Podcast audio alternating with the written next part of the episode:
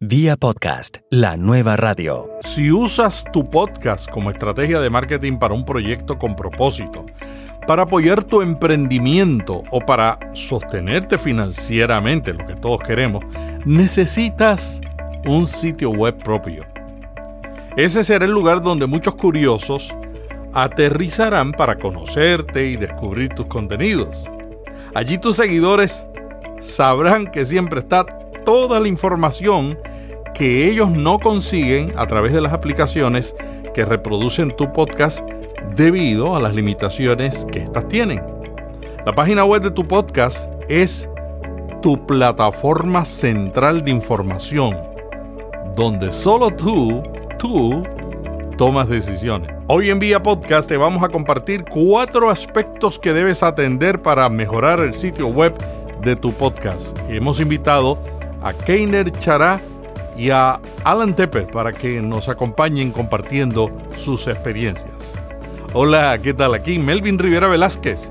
Vamos a estar respondiendo las preguntas en profundidad que recibimos a través del grupo de preguntas sobre podcasting en Facebook y en Vía Podcast FM. Si todavía no eres miembro de ese grupo, preguntas sobre podcasting, hazte miembro hoy mismo. Y si no estás usando la parte de contacto en viapodcast.fm para hacerme preguntas, te animo a que lo hagas. Vía Podcast. Vía Podcast. Vía Podcast es la nueva radio. Hay muchas razones por las que debes tener un sitio web. Si tu objetivo es hacer un podcast para divertirte, entonces quizás no es tan importante tenerlo aunque yo siempre recomiendo que lo tengas. Pero si tu intención es movilizar a tus oyentes para que apoyen una causa con propósito, utilicen los servicios o productos de tu emprendimiento o como una forma de sostenimiento económico, entonces un sitio web es esencial para tu podcast. Pero también hay otros factores clave para que lo descubran, te conozcan y respondan a los llamados a la acción que haces en tu podcast. Un sitio web captura la atención del visitante y lo mantiene enganchado con tu contenido por más tiempo. Hay factores esenciales para que el sitio web sea útil para tu estrategia. En este programa no vamos a hablar sobre el contenido y la optimización de palabras clave que son esenciales para que te encuentren. Vamos a compartirte algunos consejos para que logres un sitio web veloz, seguro, con un diseño atractivo y un reproductor de audio bonito. ¿Por qué es importante tener un sitio web? Yo creo que para cualquier proyecto es importante tener una base central a donde dirigir al público. Habla Alan Tepper, periodista de tecnología en Provideo Coalition y también productor de los podcasts Beyond Podcasting, Tu Radio Global, Tu Salud Secreta y Capicúa FM. No importa si es un proyecto de una panadería o de un café o de una revista o de un programa de radio en vivo en directo por internet o por un programa que está pregrabada y se oye después, bien sea del sitio web o bien sea redifundido como una podifusión, tiene que haber un lugar central, una casa, un hogar, un, lugar central a donde enviar a la gente. No es suficiente depender de plataformas ajenas donde, donde cambian constantemente, donde han sido retados por los gobiernos, donde expulsan a los productores con un criterio no congruente dentro de la lógica entonces, yo creo que es muy importante tener una base central. Decidas o no decidas contratar un servidor de medios especializado en podifusión, ser dueño de RCS y tener un sitio web propio con tu propio dominio es esencial. Exploremos el primer aspecto clave para que un sitio web no tarde en descargar. ¿Qué podemos hacer para que aparezca rápidamente? Lo primero que tienes que hacer es conseguir un buen hosting, ¿ok? Un hosting que te permita a ti tener un buen espacio de almacenamiento, una buena optimización, una buena velocidad de carga. Habla Keiner Chará, comunicador social, desarrollador de webs y podcaster en keinerchará.com que los servidores incluso estén distribuidos por gran parte del planeta para que cuando una persona se vaya a conectar desde Latinoamérica pues se conecte directamente a un servidor que esté cerca de Latinoamérica y así sucesivamente. Si se va a conectar desde Europa pues que uno de los servidores donde se conecte esté en Europa y así sucesivamente vale esa sería una de las recomendaciones escoger un buen hosting. No solo dejarnos llevar porque el hosting sea el más económico, no, sino porque sea en el que relativamente precio-calidad sea suficiente para el proyecto que nosotros queremos llevar a cabo. Vale, luego de escoger un buen hosting, lo siguiente que tenemos que hacer es instalar los plugins necesarios, ¿ok? Hay rumores por ahí de que no hay que pasar de 15 o no hay que pasar de 25, no. Yo no creo que haya un límite, yo creo que lo que tienes que saber hacer es eh, instalar los que realmente vas a utilizar. ¿Vale? Si te son necesarios 30, pues instalas tus 30. Yo no te voy a obligar a ti a que tienen que ser 10 sí o sí. No lo veo necesario. Luego de que esos plugins que tú instales, pues sean compatibles, ok, no te den problemas porque instalas este y este resulta que peleó con este y te tumbó la web, no. Trata de que esos plugins pues sean compatibles, ¿vale? Que no te den errores al instalarlos como hermanos o como primos. Ya, ya tú defines el parentesco que van a tener esos plugins. Y adicionalmente a eso, evitar de tener basura en tu WordPress o en el hosting. Si eliminaste una entrada porque no la vas a publicar, elimínala del todo. Si eliminaste una página porque no la vas a usar por el momento, elimínala del todo.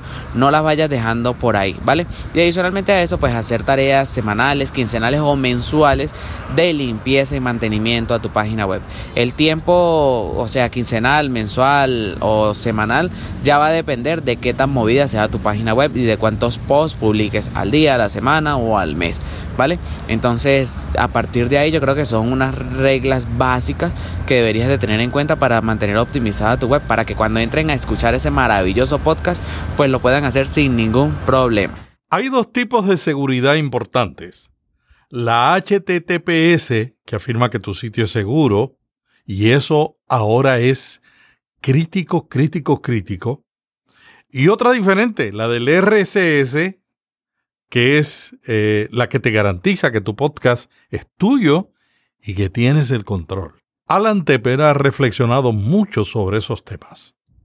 Redacté y publiqué un artículo completo sobre RSS y la gran importancia hoy en día más que nunca. Siempre lo he visto importante, pero ahora más que nunca importante de tenerlo con tu propia marca, con tu propio dominio porque ahora nos encontramos lamentablemente en la era de la expulsión de las plataformas y hemos visto a muchos productores de contenido que han sido expulsados. El más famoso es Alex Jones de Infowars, pero él no es el único. Y lo, curioso del caso es que hay muchos que son mucho peores que él, que todavía siguen como si nada. Entonces han sido muy selectivos y yo creo en la libertad de expresión y para entender el concepto de la libertad de expresión hay que aceptar aún los que dicen cosas con, con lo cual no estamos de acuerdo, porque si fuera solo libertad de expresión para quienes apreciamos su punto de vista, eso no se llama libertad de expresión, eso se llama selección. Cada día yo creo que hay más podcasters conscientes de la importancia de ser dueño de su RCS. Pero mucha gente dice, yo lo tengo alojado en una empresa externa, no lo tengo en mi propio servidor. ¿Es posible uno ser dueño de su RSS cuando aloja su podcast en una compañía externa? Hasta ahora conozco dos empresas que permiten que uno como productor o productora sea dueño o dueña de su propia RSS con su propio dominio, que son Blueberry, que lo hace muy fácil y siempre ha sido su filosofía, y Libsyn.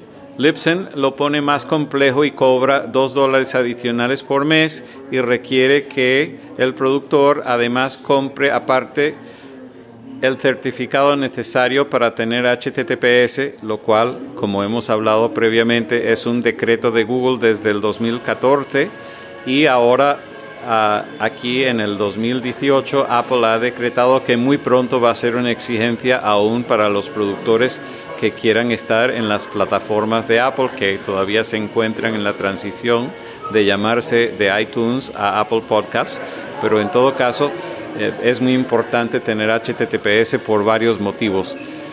Entonces, hay que, por lo menos en este momento, a la hora que estamos grabando esto, salvo que Libsyn cambie su política, es necesario comprar ese certificado en forma independiente. Entonces, es un gasto adicional, pero sí existe la manera de hacerlo, sí existe una vía y ah, hay una complicación asociada que me han prometido que lo van a arreglar, pero en este momento, a la hora que estamos grabando esto, hay un problema porque aún aquellos productores que hayan llegado a extremo de hacer eso, aquellos productores que además están utilizando el sitio web incluido por Libsyn, no están forzando el HTTPS. Eso quiere decir que si lo ven en Chrome, dice no seguro en la esquina superior izquierda. Eso es impensable y inaceptable desde mi perspectiva, cuatro años después del decreto de Google, que Libsyn todavía no haya arreglado ese problema, aunque me han prometido que están trabajando en ello. Me parece increíble que cuatro años después no lo hayan resuelto, pero hay que tomarlo en cuenta. Con Blueberry no hay problema y como lo hago yo en este momento, y como lo hace Leo Laporte y como lo hace James Gridland, de PodNews y como lo hace la propia FCC de los Estados Unidos, tampoco es problema para los que auto hospedamos. ¿Hay algún riesgo de que Google en un futuro no indexe lugares que no tengan ese sistema o muestra de que tienen un sistema de seguridad? Bueno, desde el 2014 Google anunció que iban a favorecer los sitios web que tienen HTTPS. Esa es una forma indirecta para decir que van a desfavorecer a quienes no lo tengan. El nombre de la campaña de Google que estableció en el año 2014 es HTTPS Everywhere. Eso quiere decir en castellano HTTPS por todas partes. Esa es su campaña. Y llevan cuatro años y como todavía hay ciertas personas que todavía no lo han hecho en su sitio web, ahora los están castigando no solamente con reducir sus resultados en, los resultados de búsquedas de Google, que es el, el buscador más popular en este momento, sino también en Chrome está mostrando si el sistema está en castellano dice no seguro y eh, si está en inglés dice not secure es eh, Google ha sido el pionero en insistir que todos utilicemos el HTTPS. Eh, ha sido el primero. Apple lo hizo cuatro años después. Cuando Apple anunció eso, yo me reí. Yo dije, yo estoy listo para eso hace cuatro años. Entonces, a mí no me molestó, pero a ciertas personas, incluyendo algunos de estos servidores de medios para la distribución y redifusión que algunos llaman podifusión en castellano y otros llaman en inglés podcasting, han, han, han caído como, como una sorpresa. Yo no sé por qué ha sido una sorpresa si Google lo decretó cuatro años antes, pero es así. Entonces, por supuesto, Google anunció su, su intención al respecto hace cuatro años. Así que me parece que eso está claro desde hace cuatro años, que, que a lo mejor no nos corten, pero por lo menos nos ponen de último en la lista y eso es lo mismo que cortarnos. Un sitio web seguro de podcast es como un sitio web normal, pero tiene una conexión segura entre su servidor y cada aplicación cliente. Tradicionalmente los sitios seguros estaban reservados para servicios altamente sensibles como el comercio o la información médica. Este deseo de asegurar toda la web, no solamente los sitios médicos y de e-commerce, ha llegado también a los blogs y a los podcasts. Los sitios web seguros proporcionan beneficios cuando se implementan correctamente. Vía podcast nosotros lo movimos hace un tiempo precisamente porque el proveedor de alojamiento que teníamos nos quería cobrar por ese certificado y lo cambiamos a otro que lo da gratuito. Así es que debes buscar, hay muchos alojadores de blogs que lo dan gratuito, ya es una tendencia y otros que quieren cobrar. Uno de los beneficios de un sitio seguro es que los motores de búsqueda lo optimizan. El motor de búsqueda de Google indexa sitios web seguros.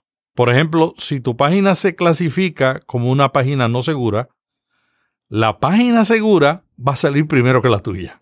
Así es que si el podcast del vecino tiene el HTTPS en su dirección de URL, entonces va a aparecer en primer lugar, aunque el tuyo sea mejor que el de él. Para los que deseen mantener sus posiciones de búsqueda, ahora es necesario implementar sitios web seguros. ¡Hey! Vamos a hacer una breve pausa. Será breve, te lo prometo. Todos los días está cambiando el podcasting. Vemos los cambios en las tendencias, en las noticias, en los recursos, en las herramientas que se comparten a través de la web desde Estados Unidos, Europa, Asia, América Latina y España. Todos los días nosotros cepillamos la web, te resumimos eso, lo más importante, descartamos lo que no es tan importante y te lo ponemos en un boletín. El boletín se llama Vía Podcast y lo recibes inmediatamente en tu inbox si te suscribes. Hazlo ahora mismo, busca las notas y encontrarás el enlace. ¿Te diste cuenta? Siempre cumplo lo que prometo. Vía Podcast, la nueva radio. Pero la seguridad no es lo único. También nos ayuda un buen diseño.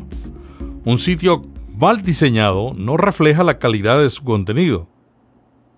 O mejor dicho, un sitio mal diseñado refleja un contenido malo. ¿Qué podemos hacer para que el sitio tenga un buen diseño? Básicamente yo creo que lo primero que tienes que hacer es definir, definir, definir, escucha muy bien, sí, definir un objetivo principal para esa página web, que es que se suscriban, que comenten, que compartan, que te contacten, que te paguen, no sé, ¿vale? Define tú tu objetivo y a partir de ese objetivo, dentro de la primera visualización, o sea, yo al cargar la página, tiene que estar ese objetivo o esa llamada a la acción de primero. Si tú quieres que te contacten, entonces ese botón de contacto tiene que estar de primero ahí al abrir yo la página web. ¿Ok? Si quieres que se suscriban, lo mismo, pero trata de que siempre sea un solo objetivo. No llenes al usuario con miles de botones porque a la final no vas a ver qué es lo que va a querer hacer. Si te fijas en páginas, por ejemplo, de suscripción, el botón que ellos tienen, así se repita en toda la página principal tres veces, es suscribir, suscribir, suscribir o contacto, contacto, contacto, ¿vale? Cópiate de esas marcas que ya están posicionadas en el mercado, ¿ok? E implementa sus estrategias a ti. No las copies literalmente, sino que trata de implementarlas a ti a ver si a ti te funciona, ¿ok? Entonces, eh, luego de eso, de definir ese objetivo, esa llamada a la opción principal, define también un tema que sea un tanto minimalista, que no tenga mucha sobrecarga de movimientos, ni de imágenes de fondo, ni de videos, porque pues actualmente a un usuario si una página no le cargue menos de 3 segundos, pues entonces se va a ir y no va a volver porque va a decir, no, esa página es muy lenta. Entonces tienes que hacer que tu página sea rápida. Y para que sea rápida no necesariamente tiene que ser con un diseño feo. Puede ser un diseño minimalista o un diseño atractivo, pero que esté bien optimizado. Las imágenes sean livianos, que los videos no estén embebidos dentro de la propia página web, sino que por ejemplo vengan de servidores como los de YouTube, ¿vale? Pero trata de que sea mm, una página muy, muy usable que la pueda entender desde una persona adulta hasta un niño. La mayoría de los sitios web de podcast utilizan el sistema de contenidos WordPress. Lo bueno de WordPress es que tú puedes escoger una plantilla ya prediseñada, inclusive puede ser gratuita. Hay muchísimas plantillas y hay muchas maneras de seleccionarla. Para mí, personalmente, yo la selecciono siempre. Número uno, que sean plantillas rápidas. Yo hago búsqueda en la web de plantillas rápidas de los desarrolladores que a mí me gustan. Por ejemplo, yo uso mucho Genesis, los temas de Genesis. Y Genesis tiene temas muy bonitos, muy simples, que es lo que a mí me gusta, la simpleza. Pero también Genesis tiene algunos temas que son muy rápidos y otros que no son tan rápidos. Y yo he ido cambiando de temas hasta encontrar uno que sea rápido. Hay muchas herramientas en la web para tú medir la velocidad de tu sitio. Lo segundo que yo busco cuando estoy decidiendo el tema para un blog o un podcast o un sitio web de un podcast son las funcionalidades que necesito para mi web. O sea, si yo quiero un tema, primero defino qué es lo que necesito y luego voy y busco temas que me ofrezcan eso. Tercero, busco que sea bonito, que sea sencillo, que sea fácil de leer.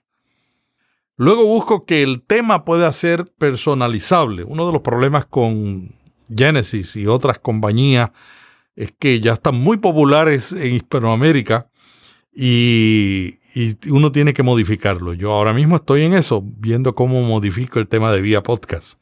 Hay que buscar la manera de modificarlo para que otros que lo están usando no muestren la misma apariencia que tiene tu, tu web.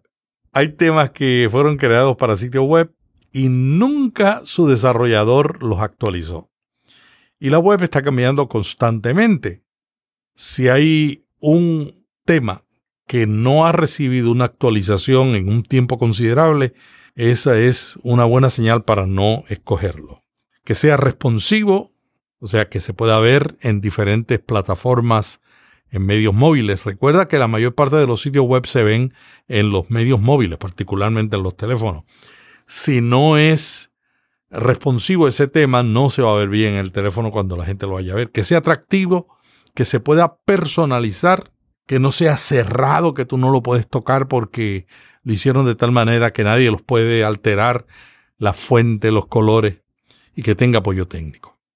Estos son nuestros consejos para escoger un tema bonito, rápido y efectivo. Y la última recomendación para que tengas un buen sitio web es el reproductor del audio de los podcasts. Esta es una de las áreas más descuidadas de la web de un podcast. Más allá de ofrecerles a los usuarios una forma sencilla de escuchar tu programa u opinión, el reproductor te da mayor exposición. La mayoría tienen opciones que generan una interacción más atractiva con la audiencia. Y algunos tienen más posibilidades para enlazar tu show con plataformas populares como Google Podcasts, iTunes, eh, Apple Podcasts, Stitcher, incluso con Twitter. La mayoría de los reproductores tienen un botón para compartir en redes sociales, lo cual también favorece una retransmisión exponencial de tu material. Y tú dirás, bueno, pero es que mi empresa de alojamiento me da un, un reproductor. Sí, lo dan, pero a veces no son los mejores.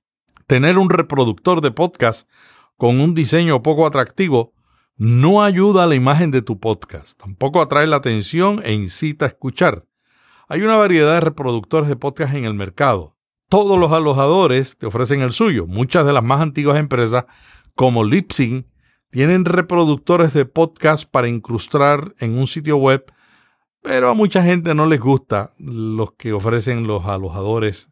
Otros competidores en el mundo del alojamiento de podcast, como Wooshka de Australia, que está empezando a tener presencia en América Latina, tiene un reproductor muy interesante. Ellos te proveen un código para incrustar tu reproductor en tu página web tan pronto como programas un capítulo. Y esa empresa dedica mucho tiempo para asegurarse de que su tecnología se integra bien con todas las plataformas sociales, particularmente de forma nativa con Facebook y Twitter. Omni, otra compañía de alojamiento australiana, tienen un reproductor muy bien diseñado, pero en este momento no se puede, según los que lo usan, obtener el código para incrustarlo en tu sitio web hasta que tu show esté en vivo.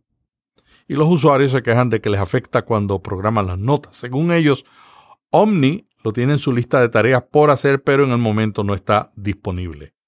Otras empresas de alojamiento que tienen reproductores de podcast muy populares que a la gente le gusta mucho son Spreaker, que tiene un reproductor que no tiene que envidiarle nada a nadie, y también Podbean. Podbean tiene un reproductor similar a Blueberry y a Lipsync.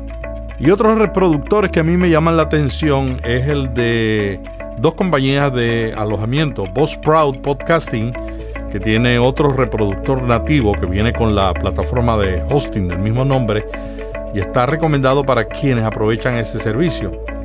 Una de las ventajas de ese reproductor es que dispone de varios temas que puedes personalizar. Y también el de Simplecast, una compañía que está empezando a dejarse sentir en el mercado y tiene también un reproductor muy interesante. Cada uno tiene sus ventajas y desventajas, así que tienes que analizarlo porque lo que yo te digo hoy no necesariamente será lo que están ofreciendo mañana. Es un mundo cambiante donde cada uno está poniéndose al día para enfrentar la competencia. Hay alternativas gratuitas. PowerPress, desarrollado por Blueberry, tiene un plugin, un player gratuito. Seriously Simple Podcasting, un plugin player con una interfaz intuitiva, muy sencilla de utilizar, que la puedes incluir en tu web o blog y basta con indicarle al programa en qué publicaciones debería aparecer el podcast y ponerle el enlace del feed y listo. Para mí lo mejor es tener un buen reproductor. No importa quién sea tu alojador, que tengas uno. Hay de pagos como el de Pat Flynn, es muy bonito, es el que yo estoy utilizando ahora mismo en, en, Vía Podcast. Y lo bueno es que no importa cuál alojador yo tenga, pues siempre tendré un reproductor que identifica el lugar. He usado otros, pero por ahora en este momento estoy usando el de Pat Flynn, que se llama Smart Podcast Player. Bueno, y esto es todo por hoy. Por favor, si este podcast te fue útil, ve a iTunes y déjanos allí una breve reseña y valorización. Esto nos ayuda para que otros nos encuentren. Si tienes una pregunta que deseas que profundizamos aquí, dirígete a Vía Podcast FM y envíame un mensaje. O hazte miembro del grupo Preguntas sobre Podcasting y hazla ya y de allá nosotros tomamos alguna y las profundizamos acá. Nos vemos el próximo lunes en Vía Podcast y mañana en Notipod hoy el podcast y boletín por email con las tendencias del podcasting. Melvin Rivera Velázquez te envía un pod abrazo. Vía Podcast. Vía Podcast. Vía Podcast es la nueva radio.